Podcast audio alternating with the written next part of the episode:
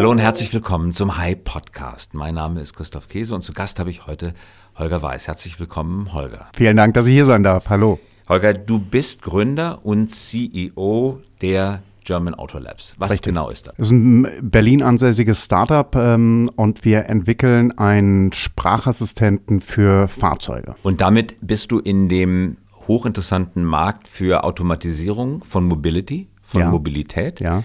Du bist ein Seriengründer, hast eine ganze Reihe von Unternehmen schon gegründet, auch teilweise verkauft, bist seit über 20 Jahren, glaube ich, im Geschäft mit Mobilität. Vielleicht erzählst du uns ein bisschen zum Einstieg von deiner unternehmerischen Karriere.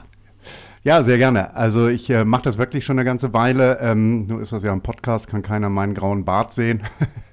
so grau also ist er nicht. Nicht mehr der 25-jährige Gründer. Nee, mache das seit äh, gut äh, 20 Jahren und äh, interessanterweise seit äh, fast 15 Jahren auch im Bereich Automobil und Mobilität. Ähm, habe ursprünglich mal hier gegenüber äh, bei, äh, bei Axel Springer ein Trainee-Programm gemacht. Das heißt also ursprünglich mal in Hamburg angefangen. Ähm, das ist ja alles mal in Hamburg gestartet und äh, bin dann ähm, sehr früh gewechselt in die Startup-Welt und habe hier ein Unternehmen mit ein paar Freunden zusammen aufgebaut. Gate 5 hieß das damals, Navigationsbereich.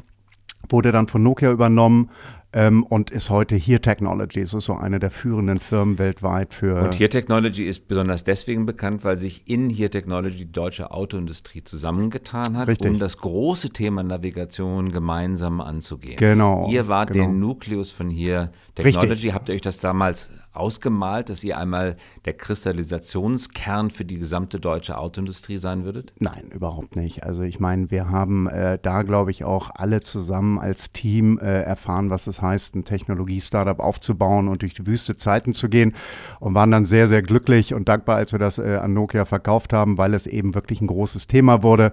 Ähm, aber dass das irgendwann mal für fast drei Milliarden Euro von äh, drei deutschen Automobilherstellern übernommen wurde, das war nicht absehbar. Wie seid ihr auf dieses Thema gekommen? Was hat euch dazu geführt, dass ihr früh erkannt habt, dass das Thema Navigation und damit natürlich alle Werbefunktionen, die mit Karten zu tun haben, ein so wichtiges Thema werden wird. Na, das Interessante ist dabei, das war ja sehr früh. Und wenn man heute sich mal die Startup-Szene so in Berlin und auch gerade in Deutschland anguckt, dann ist die ja noch nicht so alt. Also wir waren schon so ein bisschen mit die Ersten dabei. Und ähm, es war gar nicht ursprünglich auf Navigation ausgelegt. Also das muss man sich immer vorstellen, weiß heute keiner mehr. Es gab mal eine Zeit vor äh, mobilem Internet, ja, also man hatte SMS verschickt.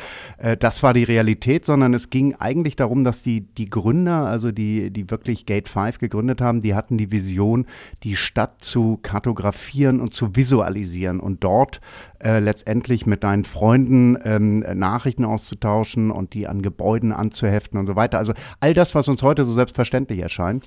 Und daraus hat sich dann über die Zeit dieser Navigationsgedanke entwickelt. Wann war das? Das war 2000, 2001. Statt zu kartografieren, zu visualisieren ja. und Informationen ja. anzuheften, ja. also das, was wir heute von Google Maps, von Apple Maps für selbstverständlich erachten, was wir täglich benutzen, war damals ein revolutionärer Gedanke noch. Revolutionär und war überhaupt nicht mobil. Das war serverbasiert auf riesigen äh, Rechenmaschinen, die bei uns im Büro standen. Und äh, wir konnten aber damals, muss man sich vorstellen, wirklich schon äh, die 580.000 äh, Gebäude in Berlin dreidimensional darstellen und jedes Gebäude sozusagen mit Nachrichten versehen und äh, so per SMS Buddy-Lists anlegen. Wo hattet ihr die Daten her für die 580.000? 80.000 Gebäude. Das ist auch interessant. Du gehst heute nämlich in die gängigen äh, Kartenanwendungen rein und zoomst rein und denkst so, oh, da sind ja die Gebäude, das machst du selbstverständlich, das gab es überhaupt noch nicht. Also es gab äh, Straßendaten äh, von Firmen wie äh, Teleatlas, das ist heute TomTom und Navtec war eine Firma, die ist heute hier Technologies, hat auch Nokia gekauft. Und dann sind wir zu den Katasterämtern gegangen und sind wirklich also den harten Weg durch die Instanzen gegangen und haben von sieben Katasterämtern deutschlandweit uns die Daten zusammengeholt und haben die dann in die Karte reingematcht. Und da steht drin in den Katastereinträgen, wie hoch das Gebäude ist? Da steht da drin, ja.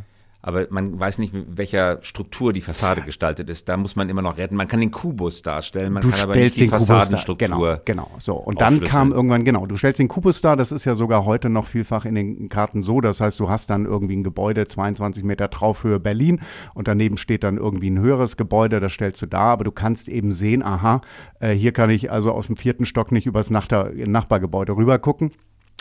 Das waren so unsere Geschäftsideen damals, ne? also Immobilienmarkt und so weiter. Und äh, wo ist die nächste Schule und wie weit müssen da die Kinder laufen, dann gibt es da eine Abkürzung. Das waren so unsere Gedanken. Und dann kam eben 2004, 2005, äh, kamen die ersten Smartphones, es kam diese äh, Navigation, insbesondere von TomTom getrieben, dass jeder plötzlich in seinem Gebrauchtwagen Navigationsgerät hatte. Und dann ging es ganz schnell. Dann hat 2006 hat Nokia uns das Übernahmeangebot gemacht, hat gesagt, wir brauchen Navigation auf jedem Handy. Wie viel Geld haben die dafür bezahlt? Ähm, das ist nie offiziell bekannt gegeben. Man kann es aber das ist eine gute Gelegenheit, das jetzt mal bekannt zu geben. ja, wahrscheinlich. Ist über zehn Jahre her, ja. Es waren knapp 200 Millionen US-Dollar. 200 Millionen US-Dollar. Mhm. Und ihr hattet das mit drei Leuten aufgebaut. Nein, es war also äh, das, das Gründerteam waren ursprünglich drei Leute. Äh, davon war äh, der Christoph Mehr noch mit an Bord. Der ist ja auch durchaus bekannt hier in Berlin. Ähm, Als und, und Angel und Frühphasen-Investor. Frühphasen-Investor, genau. Und ähm, dann gab es also ein Management-Team von fünf Leuten, die von Anfang an dabei waren. Ich war ja nicht originärer Gründer, aber eben sozusagen Gründergeneration. Aber wenn man sieben Jahre ein Unternehmen aufbaut, dann gehört sehr viel vom Unternehmen den Investoren. Verrat uns doch an dieser Stelle einmal, warum es eigentlich in in den Navigationssystemen in deutschen Autos immer noch nicht möglich ist, dass die Karte sich ruckelfrei bewegt, wenn man das Auto in eine andere Richtung steuert und warum das Herein- und Herauszoomen auch noch nicht stufenlos funktioniert, während diese Stufenlosigkeit und die Ruckellosigkeit bei Wänden bei Apple und bei Android völlig selbstverständlich sind. Das sind in, in, erster Linie sind das in der Tat äh, die, ähm, die Rechenleistungen. Nicht? Also man muss immer sehen, dass so ein äh, Smartphone der neueren Generation heute, man sagt immer so ein bisschen scherzhaft, damit kannst du auf den Mond fliegen, weil das Ding irgendwie die hundertfache Rechenleistung der Luna-Mondlandefähre von damals hatte.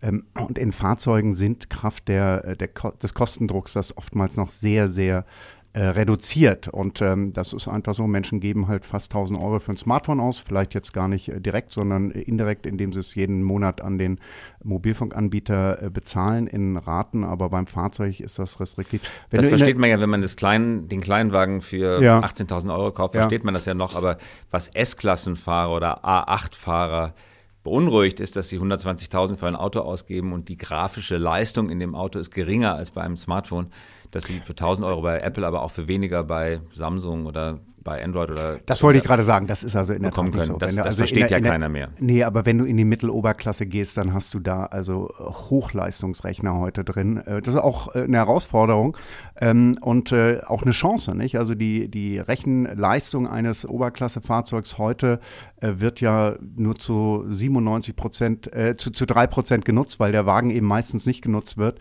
Und ähm, mit Hinblick auf autonomes Fahren werden sich da sehr neue Möglichkeiten ergeben. Ja. Indem man die brachliegende Kapazität für andere Rechenaufgaben nutzt? Genau. ja, Das ist so. Man muss sich vorstellen. So eine Art Fox-System, wo jedes Auto, das auf der Straße steht, dann seine Rechenkapazität einem größeren System zur Verfügung stellt. Zum Beispiel. Oder um oder die Kapazität für Sprachassistenten zu nutzen. Auch Sprachassistenten, ähm, aber eben im autonomen Fahren ist es eben so, also ich habe gerade jetzt vor ein paar Tagen wieder äh, eine Zahl gehört, also ein vollautonom fahrendes Fahrzeug produziert ein Terabyte Daten in der Stunde. So, ja, das kann man sich also in Größenordnung gar nicht mehr vorstellen. Die Was aber nicht bedeutet, dass dieses Terabyte abgelegt oder irgendwohin übertragen werden muss. Es bedeutet erstmal, es liegt an. Und die große Kunst besteht darin, es so zu verdichten, dass der verdichtete, das verdichtete Substrat übertragen wird. Oder? Das ist richtig, aber die, die Menge wird erstmal produziert und das ist sehr viel. Und die muss natürlich in irgendeiner Art und Weise als Substrat äh, erstmal generiert werden oder eben schon auch hochgeladen werden äh, und so weiter. Aber es geht eben nicht nur um autonomes Fahren, es geht unter anderem auch richtig um Sprachassistenz oder sagen wir mal um künstliche Intelligenz oder das, was auf dem Weg dorthin ist, äh, als, äh, als Begleiter im Fahrzeug. Und damit sind wir wunderbar beim Thema Autolabs. Nach 20 Jahren Erfahrung ja. in dem Sektor, warum jetzt Sprachassistenz? Warum kümmert ihr euch ausgerechnet um dieses Thema? Das ist ähm, etwas, was äh, vor drei Jahren äh, habe ich die Firma angefangen und dann sehr schnell mit dem äh, Patrick zusammen ähm, einen, einen, Mitgründer gefunden und seitdem machen wir das zusammen. Ähm, es ist einfach, und das, das bekommt jeder mit, äh, also auch wenn du nicht aus der Industrie bist, äh, Mobilität äh, dreht sich gerade massiv. Nicht? Also wir haben das Carsharing, die, die Elektrofahrzeuge und so weiter. Und es gibt da sehr große Megatrends, die in erster Linie im, ähm, im technischen Bereich des Fahrzeugs liegen ähm, und, und auch im, im Nutzerverhalten des Fahrers. Und äh, was aber parallel dazu stattfindet, gerade gar nicht mal nur ans Fahrzeug, ist, dass wir einen Paradigmenwechsel in dem Mensch-Maschinen, in der Mensch-Maschinen-Interaktion sehen. Also dieses sogenannte HMI, Human Machine Interfaces. Und das ist Sprache. Und Sprache ist gar nicht mal neu, äh, als, als Interface. Ähm, es ist aber so, dass es eine Technologie ist, die jetzt, äh, wie wir manchmal sagen, am Tipping Point ist. Das heißt, ähm, Sie erlebt jetzt ihren Durchbruch. Erlebt den weil Durchbruch. Was passiert ist? Weil verschiedene Dinge passiert sind. Erstens ist es passiert, dass wir über die, äh, das Big Data, also das Großdatenphänomen äh, der letzten Jahre, einen immensen Sprung in der äh, Möglichkeit der Spracherkennung haben. Ne? Also Spracherkennung kennen viele so aus dem Navigationssystem im Auto und das war dann immer recht frustrierend. Ähm, weil ich den Kurfürstendamm durchbuchstabieren muss in vielen deutschen Autos noch, weil er das Wort Kurfürstendamm einfach nicht versteht, im Unterschied zu genau, Apple und so, Google. Richtig. So, ja, und Apple und Google haben eben, sage ich mal, den großen äh, Vorteil, dass sie eben cloudbasierte Systeme sind und ich kann halt eben in der Cloud sehr viel höhere Rechenleistung sehr viel schneller durchführen. Der Rest war immer lokal im Fahrzeug so.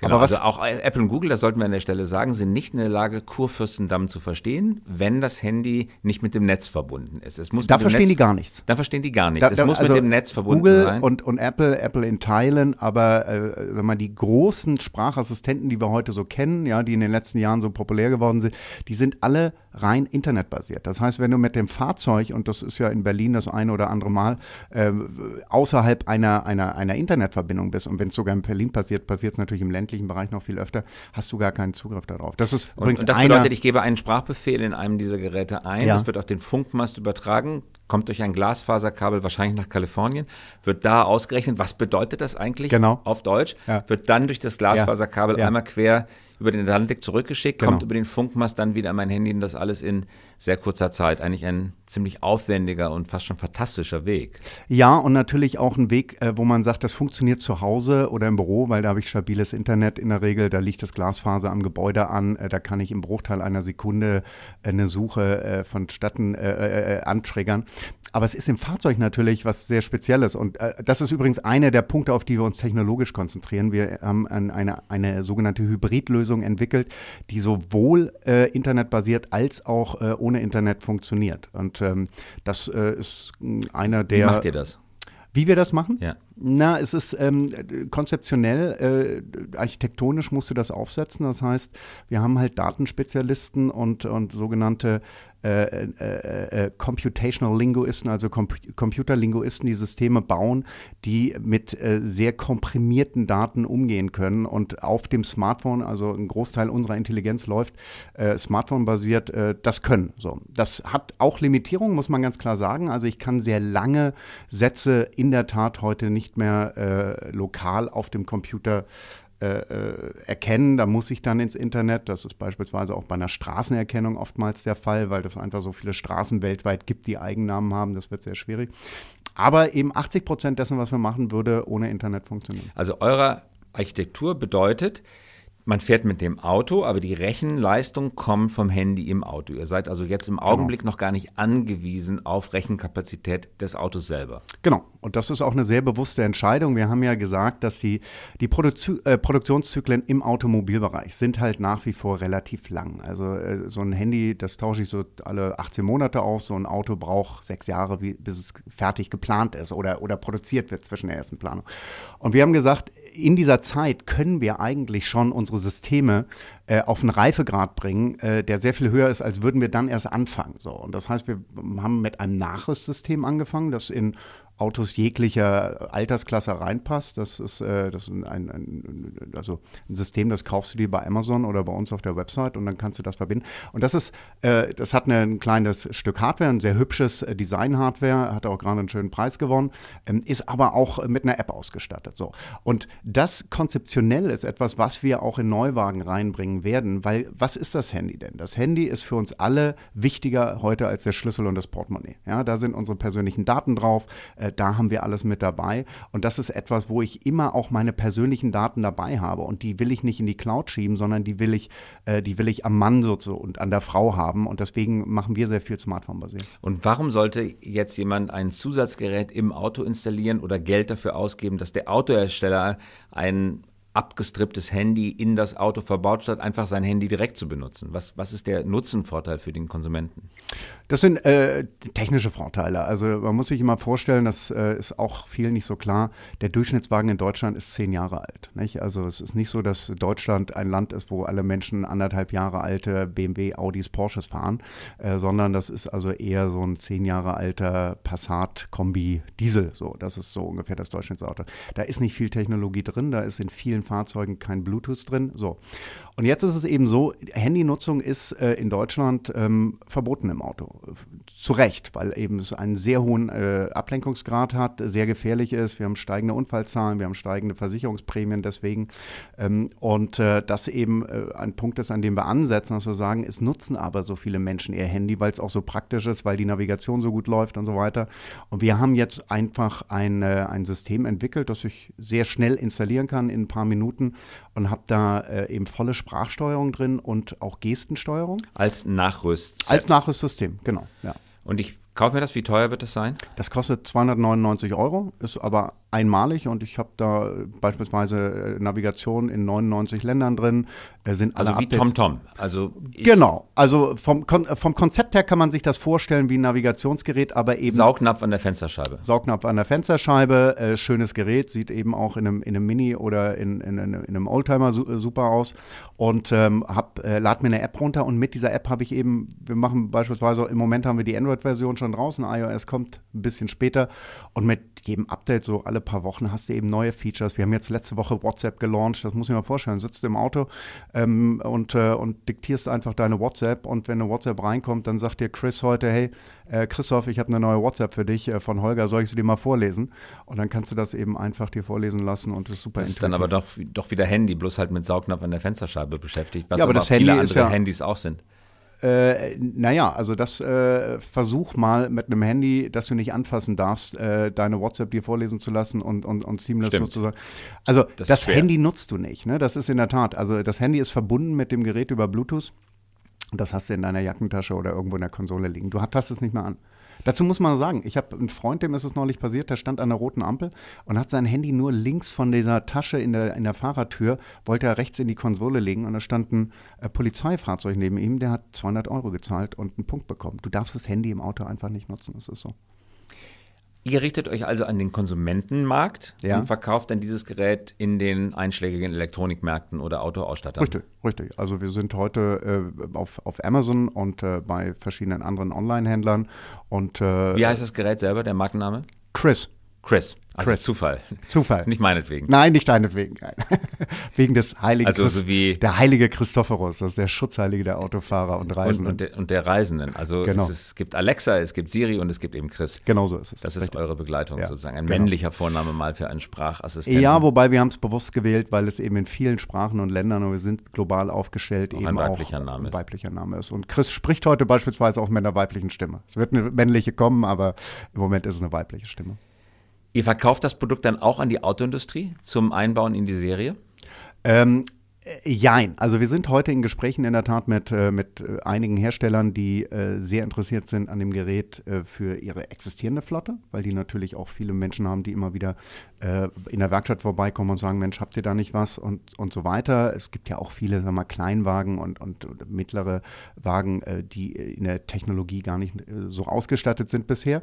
Ähm, aber perspektivisch, und das ist eigentlich, sagen wir, das, woran wir wirklich arbeiten, das ist nicht, dass wir Design-Geräte bauen, sondern wir bauen einfach äh, eine, eine Software, eine Softwareplattform, ein, ein Software-Stack, wie wir sagen in unserer äh, Terminologie, der perspektivisch im Fahrzeug auch verbaut sein wird. Und da ist es dann wirklich einfach, im Armaturenbrett hast du dann das drin oder in einer, in einer Entertainment-Einheit, äh, was, was unsere Software kann. Aus welchem Grund sollte man euch kaufen und nicht TomTom? Ähm, ich will jetzt gar nicht TomTom bashen, nicht? weil also das ist eine tolle Firma, aber die sind erstens perspektivisch dabei, sich aus diesem Bereich zu, äh, zurückzuziehen. Und TomTom ist halt ein reines Navigationsgerät. Nicht? Und äh, bei uns ist es eben schon so, das ist ein Assistent, das ist ein Beifahrer, der ist proaktiv, der lernt über die Zeit, äh, über dein Fahrverhalten, ähm, der, der wächst äh, im, im, in den Funktionalitäten. Ähm, ich habe eine Gestensteuerung drin, die sehr intuitiv ist und so weiter und so fort. Also man muss schon aufpassen, es ist, wir bauen kein TomTom 2.0, nicht, sondern es ist schon ein, ein digitaler Beifahrer. Holger, Gründen mit einem so komplexen Thema. Vielleicht kannst du uns berichten, wie lange hat es gedauert von der, vom Eintragen der Firma in das Handelsregister, bis das erste Produkt am Markt war? Ähm, zwei Jahre. Zwei Jahre. Ja. Ihr seid jetzt 40 Leute? Sind 40 Leute, ja. Ihr habt gerade eine Runde abgeschlossen in mhm. der Finanzierung mit einer Bewertung von 20 Millionen ungefähr? Oder ja, äh, Bewertung haben wir nicht äh, publik gemacht, ähm, aber ich sag mal, das ist so die, die klassische Größenordnung. Wir haben jetzt sieben, äh, sieben Millionen Euro geraced und äh, die, äh, die Bewertung war entsprechend. Ja. Wie schafft man das innerhalb von zwei Jahren, ein so komplexes Produkt auf den Markt zu bringen? Das freut mich auch manchmal. du hast deine Antwort gefunden? Ja, nein, die Antwort ist relativ einfach. Ähm, ich, das funktioniert nur, wenn du ein außergewöhnlich erfahrenes Team hast. Und äh, es ist eine Komplexität, äh, von dem ich vielen abraten würde ähm, und äh, was äh, auch, sage ich mal, Kraft der Komplexität für den durchschnittlichen Investor kein einfaches Thema ist. Das muss man ganz klar sagen. Es ist eine sehr aufwendige Technologie, es ist Hardware involviert, es ist eine äh, Industrie, die für viele Investoren sehr schwierig zu begreifen ist, das Thema Automobil äh, und Automobilentwicklung. Nein, ich habe einfach ein Top-Team. Ich habe das vorhin schon erwähnt, der, der Patrick äh, Weishart, mein Mitgründer, der, der Produktchef bei uns, der baut seit 15 Jahren Produkte, der war vorher Leiter der äh, Consumer, also der Apps und der APIs und so weiter, Webseiten bei, bei Here. Ja, unser äh, äh, CTO, unser Technikchef war auch bei Here, hat das ganze Thema On-Device Search gemacht, ist also ein Datenspezialist und wir haben haben Hardware-Leute und so weiter. Also es ist schon etwas, wo ich sagen muss, wir haben relativ früh eine sehr anständige Seed-Finanzierung bekommen, ungewöhnlich hoch. Ähm, und die ist in der Firma wie uns ähm, nicht so, dass die dich ewig Wie hoch war die ungefähr? Zwei Millionen. Als Seed-Finanzierung? Als Seed-Finanzierung, ja. Wir haben damals zwei Millionen Seed-Finanzierung bekommen, unter anderem von äh, Target Partners aus, aus München. Das ist ein, ein Risikokapitalfonds, äh, sehr äh, äh, fundiert im Technologiesektor. und die haben gesagt, das ist hochkomplex, aber wenn es einer schafft, dann, dann ihr. Und, ähm, und das hat mir eben die Möglichkeit gegeben, sehr früh sehr professionelle Leute zu holen. Und dann hast du natürlich eben auch einfach, die Maschine muss laufen. Nicht? Du musst halt ein super Team haben, musst äh, sehr dahinter sein. Und äh, ich sag mal so, also das ist auch Bergauffahren, ne? Also das ist keine Frage. Die Gründerszene, meine Beobachtung, hat sich in den vergangenen drei, vier, fünf Jahren sehr stark professionalis äh, professionalisiert. Vor fünf, sechs Jahren vielleicht traf man sehr, sehr viele Teams in Berlin, München, die Erstgründer waren, die zum allerersten Mal sich auf diese abenteuerliche Reise begeben haben. Heutzutage muss man, beobachte ich, vielleicht ist das auch dein Eindruck, äh, sieht man viele Teams, die zum dritten, vierten, teilweise fünften Mal gründen, ihre Erfahrungen aus den Vorgründungen mitbringen, dann aber auch die Kurven schnibbeln können und nicht alle Fehler äh, eines Erstgründers wiederholen. Ist das auch deine Beobachtung? Also absolut so. Und die Themen haben sich auch in diese Richtung verändert. Also wenn man sich das mal anguckt, äh, heute, man kann so ein bisschen sagen, es gab natürlich eine sehr frühe Phase in diesem ersten Start-up und Internet-Hype, äh, die Sambas mit ihrem Alando und so weiter und dann Jamba und so, die gehören da sicher in die erste Generation rein. Und wir waren ja auch mit Gate 5 sehr früh dabei.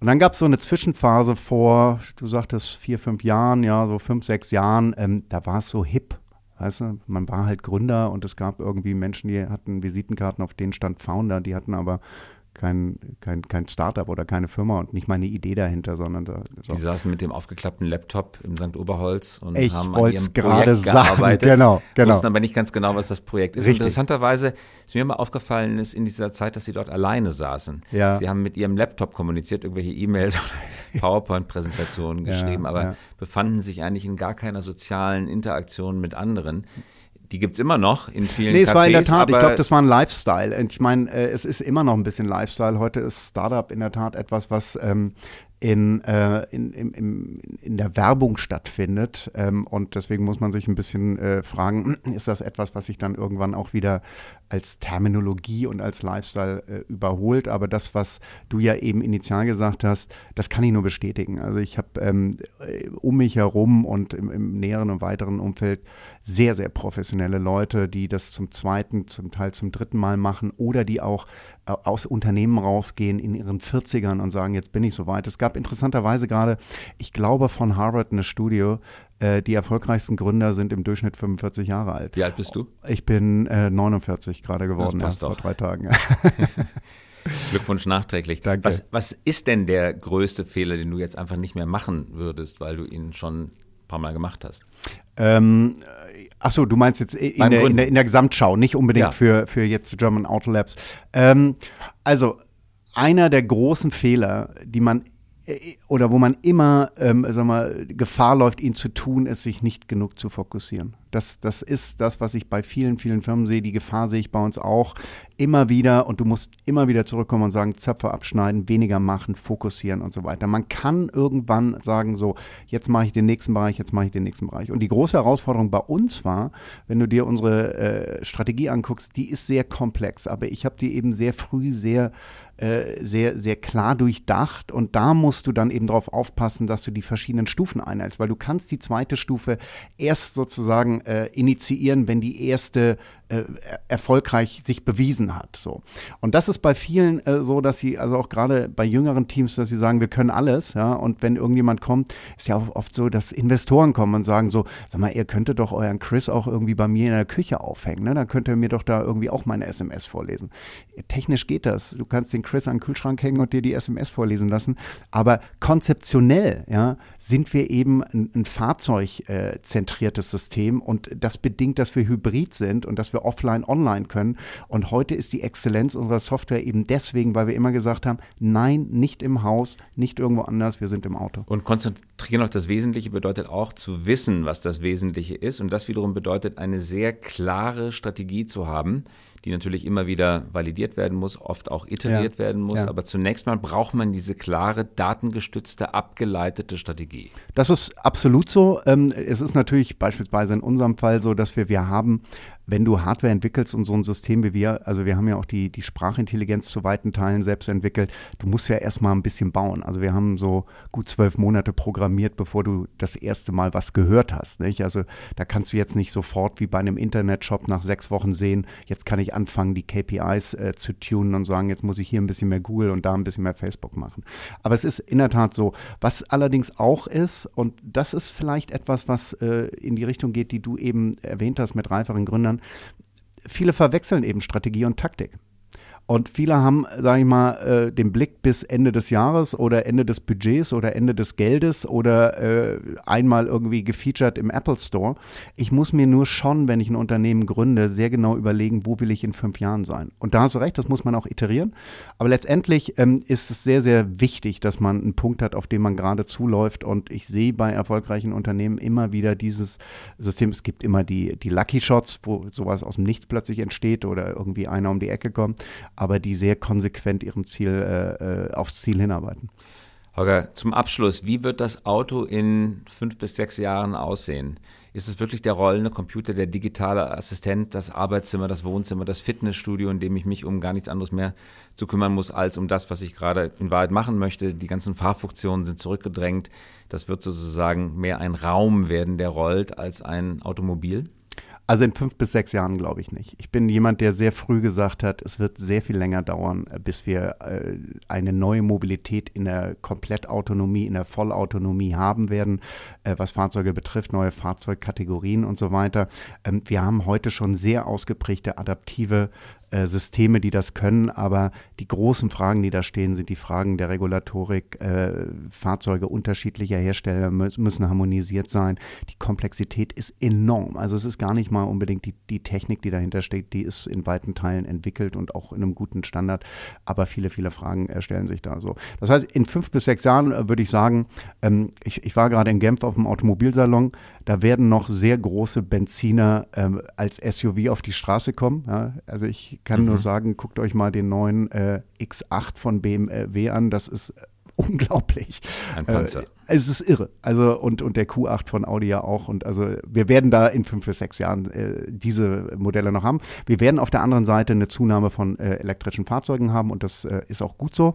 Ähm, die werden äh, erschwinglicher werden, wenn man sich anguckt, was VW jetzt macht. Die drehen den gesamten Konzern mit immerhin 680.000 Menschen äh, auf Elektromobilität und das wird 2000 22, 23 werden da die ersten Fahrzeuge in den Markt kommen. Und wir werden wahrscheinlich, ich glaube immer im, im Nahverkehr, werden wir die ersten autonomen, semi-autonomen Systeme haben, wo dann das, was du eben ansprachst, vielleicht auch schon mal umgesetzt wird. Ne? Also ein, ein Café auf äh, vier Rädern, das mich ins Büro fährt und ich kann da meine Zeitung lesen. In Monheim habe ich gestern im Deutschlandfunk gehört, gibt es demnächst einen autonomen Bus. Im Rheinland liegt das, glaube ich, einen ja. autonomen Bus, der eine Strecke völlig äh, automatisch bedienen soll. Wir wissen, dass in Phoenix, Arizona, Waymo mittlerweile mit 4000 Autos unterwegs ist. Du hattest gerade von Verbrennungsmotoren, großen SUVs gesprochen. Wie sieht es aber mit der Intelligenz in den Autos aus? Also das Feld, um das du dich kümmerst, ganz egal, ja. ob es jetzt ein Verbrennungsmotor oder ein Elektromotor ist. Was können wir in fünf bis sechs Jahren da erwarten? Also da werden wir schon sehen, dass also diese, diese, die, die Sicherheitssysteme, die werden ähm, aus den, den Oberklassen weiter runtergehen und wir werden sehen, dass sehr viel mehr Fahrzeuge, ähm, sag mal, so semi-autonom fahren. Ja, es gibt ja diese fünf Stufen des autonomen Fahrens. Also fünf ist dann eben vollautonom, da entscheidet nur noch der Computer. Und wir sind jetzt so bei zwei. Das ist dieses Adaptive Cruise Control, das viele aus ihren Neuwagen sehen. Das werden einfach aufgrund des natürlichen Austausches in der Flotte immer, immer mehr Fahrzeuge haben. Thema äh, Sprachassistenten, das ist etwas, wo wir uns natürlich sehr stark auf die Automobil, äh, auf die automobile Anwendung konzentrieren. Ähm, und da wird auch viel passieren. Das wird sich aber generell sehr stark entwickeln, sodass wir da einfach auch so mal auf dem Trend und auf der Welle der, der technischen Neuerung fahren. Aber ich halte es nicht für ausgeschlossen, dass wenn du dir in fünf Jahren einen Neuwagen kaufst, äh, der Neuwagen dich morgens begrüßt und sagt, guten Morgen Christoph, ähm, äh, wollen wir wieder Jazz ins Büro hören und ich habe äh, 13 E-Mails für dich. Davon sind zwei wichtig. Ich lese sie dir jetzt mal vor. Und du wirst auch in den kommenden 20 Jahren Mobilitätsthemen als Unternehmer machen? Denke ja. Also, Wird dir nicht langweilig? Nee, ganz und gar nicht. Das ist ja etwas, wo ich sage, das ist so eine ähm, Once-in-a-Lifetime-Möglichkeit. Äh, also wann ist es mal so, dass eine so dermaßen dominante Industrie wie die Automobil- und Mobilitätsindustrie sich zu deiner Lebzeit komplett dreht? Ja, das ist das letzte Mal passiert, als Karl Benz den Verbrenner erfunden hat. Und jeder kennt diese Bilder irgendwie New York und Berlin 1919 und 1923. Und 1919 waren da irgendwie drei Autos und, äh, und, und der Rest war Pferde. Und drei Jahre später sah das komplett anders aus. Und äh, da sind wir mittendrin. Also so, solange ähm, das noch äh, äh, vonstatten geht, bin ich dabei. Was für ein Auto fährst du? Ich fahre ein relativ äh, altes Fahrzeug. Ich fahre einen VW Touran, ähm, der jetzt also auch äh, keine technischen Schnickschnacks hat, was in der Tat mit auch, Chris an Bord, aber natürlich. Natürlich mit Chris an Bord. Äh, ist, äh, war der Impulsgeber. Nicht? Ich habe mich einfach selbst sehr oft dabei erwischt, mit dem Handy äh, am, am, Lenkrad, am Steuer, so an der roten Ampel und vielleicht auch mal auf längeren Autobahnfahrten. So, oh, jetzt nochmal hier irgendwie eine SMS. Ach Gott, dem wollte ich ja noch was schicken und so. Würde und mir nie passieren. Natürlich nicht. Nein, nein. Dann äh, bewegst du dich in den guten sieben Prozent derer, die es nie machen, aber Richtig. der Rest tut es. Holger, ganz herzlichen Dank fürs Hiersein. Danke für, für die Zeit, ja, schön. Ja, und das war der High Podcast und wir hören uns wieder in der kommenden Woche.